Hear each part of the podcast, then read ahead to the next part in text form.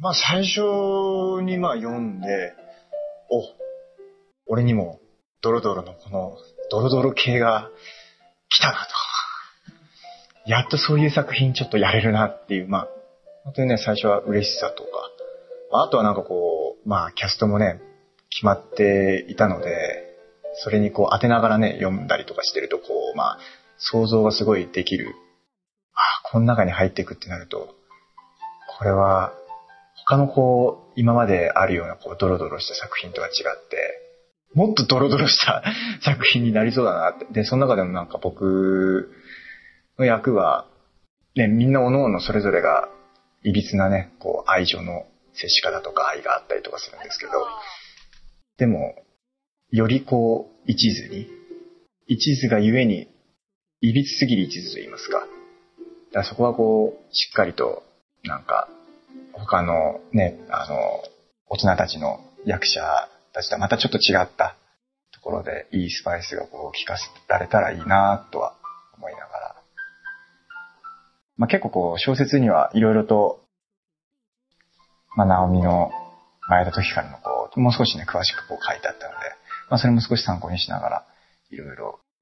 ネイティブはしましたね。はい。まあ、まゆこという女性を、普通に見たらこうね、あまりその恋というのは、まあ、いい恋ではないのかもしれないですけど、でも、女性を本当に好きになるっていう上では、とっても素直に、まっすぐに、こう、純粋に、相手に対してこう、気持ちを伝えてるっていう。だから、一番、うん、この作品の中では、純粋な男の子なんじゃないかなというふうに思ってますね。うん。まあ、それだけなんか一途ってことですかね。うん。だからこそ、こう、まあ、まゆこにやっぱこう、喜んでもらいたいとか、まあ、自分のことをこう、もっと見てほしいっていう気持ちから、いろいろとこう、そういうこうアプローチの仕方をしてると思うので、だからこそ、ちょっと大人の部分とかもこう、見せたいというかね、大人ぶったりもするんだけれど、でもそこでこう、ちょっと、やっぱり年齢相応の、まあ少し子供っぽさだったりとか、っていうのが、まあ、まゆこからしたら、やっぱ惹かれていく年上の女性がやっぱり年下の男にこう惹かれるポイントってそこなのかなと、まあ僕は解釈しながら、まあそういうところっていうのは大事に、うん、演じていきたいかなとは思ってやってますね。はい、めちゃくちゃ大変ですね。シャンパンに関してはね、もうどんだけ僕がこう開ける練習をしたのかなって思うぐらい、まあ、やっぱ、なんだろうな。うん、大変ですね。大人というものは大変だなと思いながら、うん、なんか、それをね、またね、優雅にこう、やれるようになるっていうのは、まあ、とても、まあ、役作りという上では、まあ、新しい僕の中では挑戦させてもらったかなと。で、またね、それが今後の、僕自身も、だからそれをやることによって、あ、なんかこれはまた自分も大人になっていってるなっていう感覚を味わいながら、まあね、本当のこうね、大人たちと一緒に芝居をするときなんかは、まあ、バレますよね。僕が子供だということがバレますけれど、でもだいぶ、だいぶ、だいぶいい感じにね、あの、慣れながらやれるようにはなったので、もうこれからは無実生活でこう、まあ、もうすぐ僕が開けるよと。こう僕が開けてこう、音は立てないんだよ。音を立てないのがフランス式なんだと。ええ はい。もうあのなんかもうだいぶ久しぶりですね。それこそまあ幼稚園とか小学生ぐらいまで、まあ習ってはいたんですけれど、それ以来とかじゃないですかね。あと学校、中学校とかのプールの授業以来 だったので、なかなかこう、疲れるなと。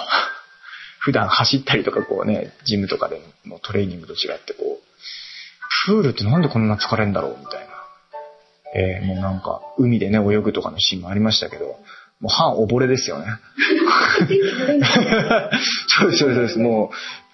う、もうちょっと若干海が恐怖ですよ、僕はもう。寒い中、波が立ってる中で、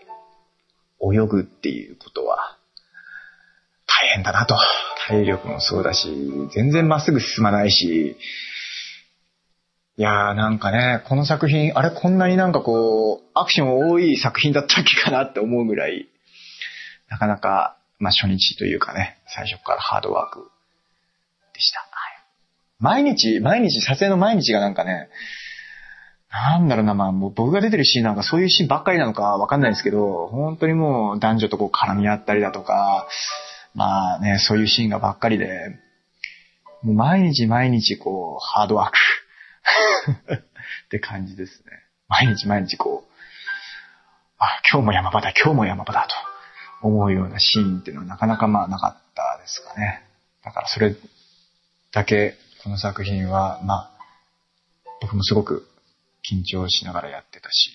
やってますし。やっぱりその、最初っていうのはきっと、ね、まあすごくよくしてくれる隣人と言いますか、まあ母親のね、友達と言いますか。でもそれが多分いずれ、ね、自分がもっともっとこう思春期にこう成長していく中で、自分のこう気持ちっていうのが、ただのこう、母親の知り合いでよくしてくれるいい、ね、おばさんじゃないけれど、っていう感覚からやっぱりこう変わっていったと思うんですよね。自分にとっての好きっていう気持ちになってまたこうなんか、ね、マイコに、まあ調教されてって、まあこの作品自体がそういうね、風になってますけれど、きっと彼自身はそれを、まあ、分かっているかどうかわからないけれど、でも分かったとしても、でもそれでも多分彼女好きなんだと思いますよね。うん。それぐらいこう、本気、本当に、それが分かってても、そんなの関係ないっていうぐらい、やっぱそういうとこでこうね、一途が出てくるのかなっていう。でその恋っていうのはやっぱり歪だし、うん、まあ世間から見たらそれはね、いいことじゃないのかもしれないけれど、まあだからこそ多分彼は、ね、あの、年齢だとか、そういう、まあ普通の人から見たこう、観点のことをとった。とてもこうなんか嫌がるだろうし、もうそういうことじゃないんだよっていう、うん、っていうふうに思ってますね。今変わったっていうのは、多分、本人も分かってないと思うし、でもずっとずっとこう、まあ間近でいて、そうやってこうよく接してくれて、で、だんだんだんだんやっぱりある種のこう性としての対象にもなってきて、そこら辺からはきっともうずっとこうだと思うんですよね。だって、うん、それだけこう年の離れてて、知識も豊富で、いろんなことを知ってる女性を経験してたら、俺だったらまあ他の、まあもちろんこう性欲だとかこう若い男のその根本的なこう反応としては、他の女性とかがこうね、いて、近寄ってきたりいいなとかって思うことはまあ普通に自然だと思うんですけれど、それでもやっぱりこう、まゆこっていう存在が多分忘れられないというか、いくら他に、まあ小説なんかそうですけど、うん、多少言ったとしても、やっぱりこう、そこに戻ってくるじゃないけれど、それだけやっぱ魅力的というか、まあそんなの当たり前というか、うん、自分でもやっぱそうだと思うし、